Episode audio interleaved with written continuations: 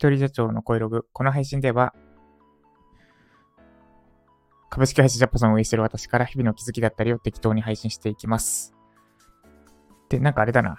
音楽のお音がすっごいちっちゃくなってますなんだこれ。まあいいか。です。で、今日のテーマは、石橋をとりあえず渡るその2です。石橋をとりあえず渡るその2。で、昨日の配信で、石橋を叩いて渡るって、まあ、ことわざがありますと。で、ビジネスだと、その、叩いても結局、わからない。渡れるのかどうかって、実際のリアルな石橋以上にわからないので、とりあえず渡ってみた方が早いですっていうお話をしました。です。で、これについて、もうほぼ昨日の配信で全部伝えたなって思ったんですけど、追加でお伝えしていきます。で、まず、石橋をとりあえず渡れて言ったんですけど、実際には石橋かどうかがわからないです。石橋かどうかすらわからない。石の橋なのか、木の橋なのか、ボロ橋なのかってのは、渡ってみないとわからない。なんか、パッと見、大丈夫そうな橋だったり、パッと見ボロボロそうな橋であっても、実際渡ってみると、石橋だと思ったら全然、ボロボロの、今にも壊れそうな橋だったり、あとは、ボロボロな橋と思いきや実はめちゃくちゃ強固な橋だったりする。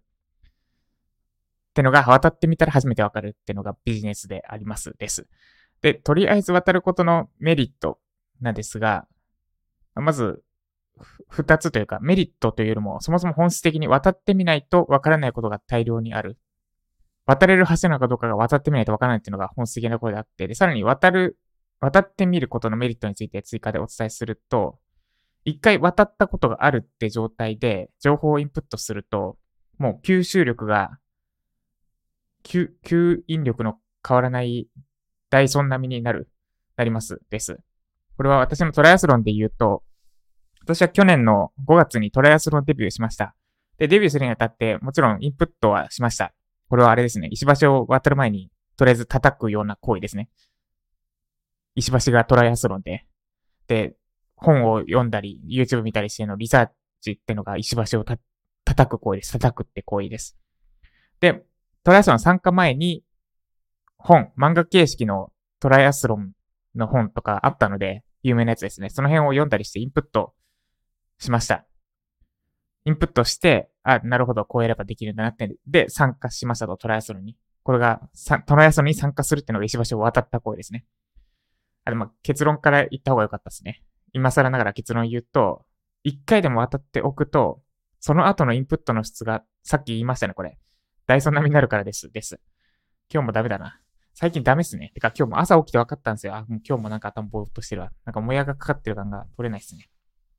です。で、戻、話戻します。で、トライアスロン一回参加した後にもう一回全く同じ本を読んだんですよ。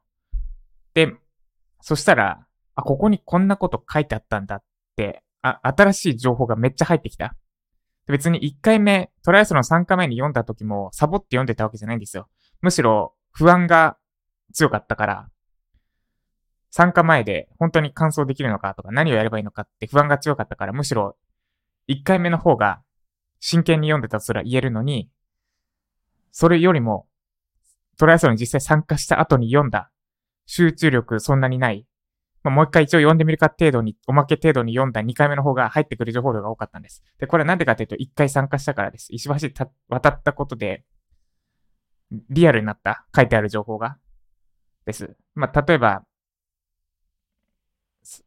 出場前にの準備で何をすべきかとか、ちょっと今具体的な例が出てこないんですけど、水をたくさん飲みましょうって会場でめっちゃアナウンスされてたんですけど、5月の大会の時。で、飲みすぎた結果、トイレに行きたくなっちゃったんですよね。レース中に。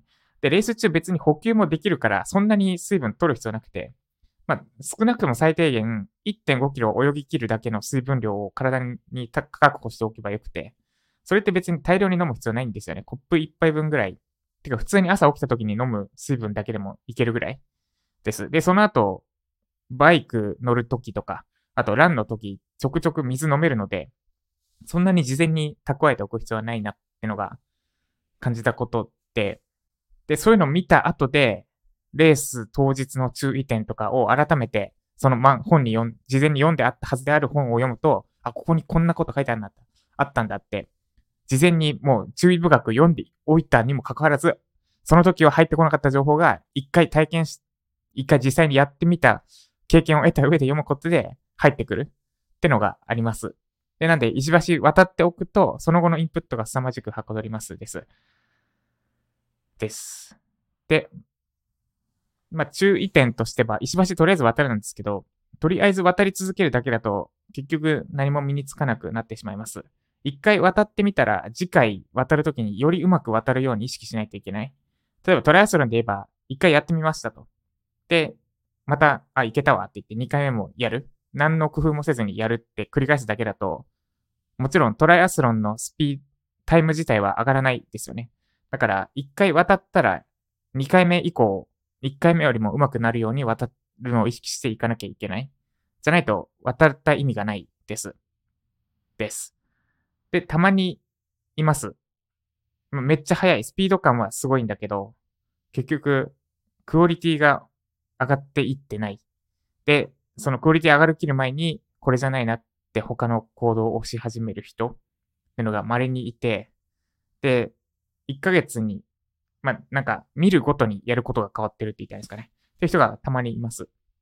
それだと、一橋渡るのは大事なんですが、とりあえずいろんな橋を渡る意味はそんなになくて、一個の橋をうまく渡る、うまく渡るっていうか、渡り続けないといけない。で、とりあえず渡ってみて、様子を見るっていうのは正しいんですけど、とりあえずいろんな橋を渡り続けるっていうのは意味がなくて、渡って一個決めたんなら、ある程度はやりきらない、や、やり続けないと、渡る意味がない。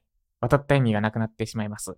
だから、あれもこれもどれもとりあえず渡り続けるにならないようにしましょう。で、こういう人は行動、行動力があって、しかも早いんですけど、雑なんですよね。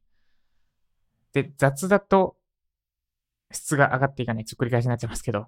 で、このラジオ聞いてる人は体調はいないんですけど、割といます、たまに。なんか、ユーデミーのコースとか、前あったコミュニティでユーデミーコースうん、ちょっとどこまで話してんだ。ユーデミーのコース作りましょう的なコミュニティがかつてあって、で、そこでもうめっちゃ早い人がいたんですよ。コース作るペースが。でも、クオリティが伴ってなくて、これは私の客観、私の主観じゃなくて、レビューでも低かったんですよね。で、結局そのまま撤退してしまった。多分今は作ってないのかなって人がいて、めっちゃ早かったです、本当に。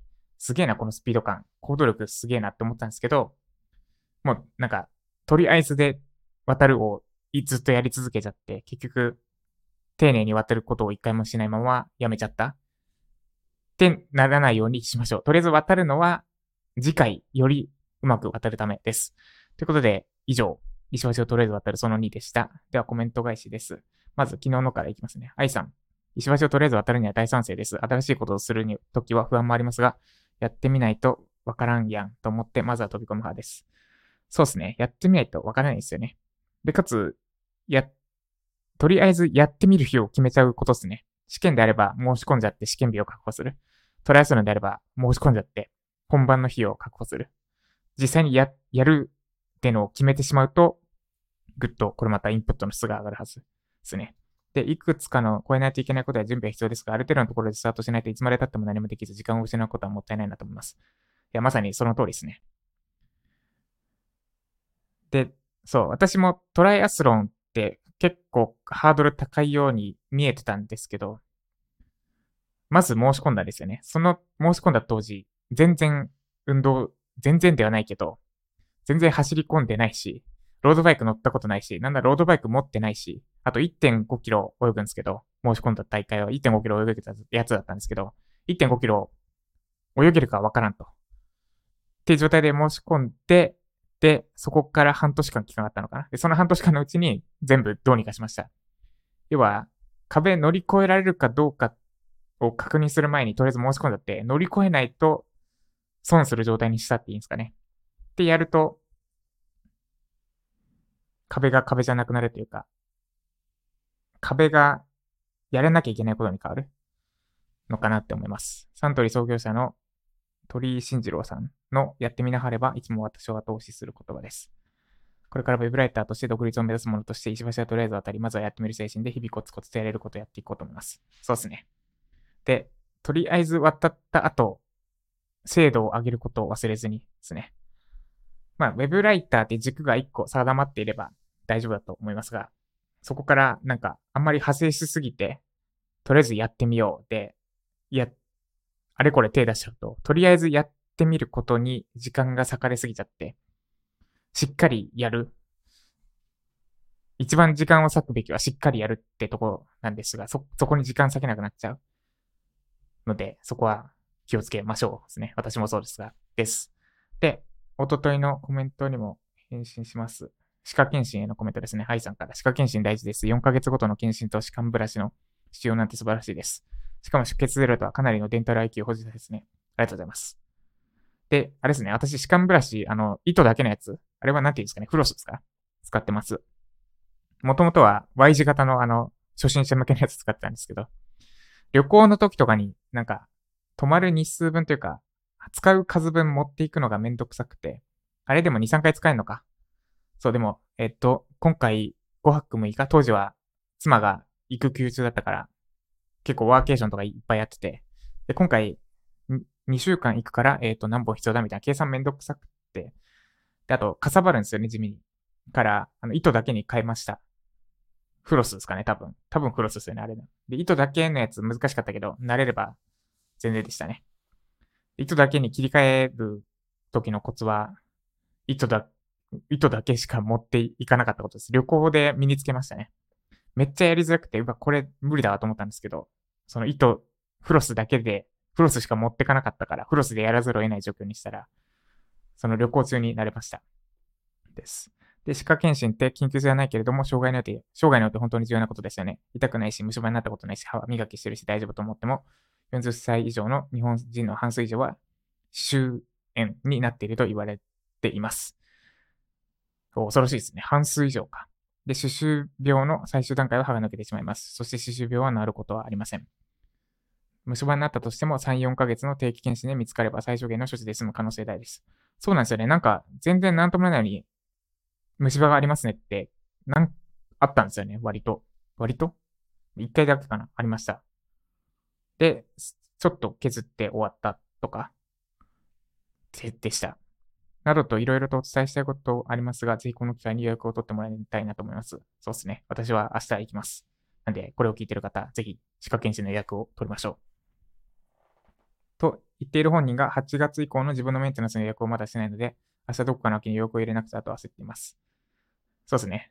で、あれなんですかね、自分が通う、まあいいか。まあいいです。ちょっと話していいのか分からなかったんで、控えます。です。ってことで今日も、今日私は Java のプログラミングコースですね。明日、明後日。で、金曜日から大島に行って、で、土曜日にフルマラソンに出てくるので、今週は実質週4日しかないですね。で、その間に少なくとも Java のプログラミングコースをもう手出す、手つけなくていい状態に仕上げないと、12月がやばいことになるので、ちょっと頭ぼんやりしてるんですが、やれることをやっていきます。です。では今日も頑張っていきましょう。以上、ジャパソンでした。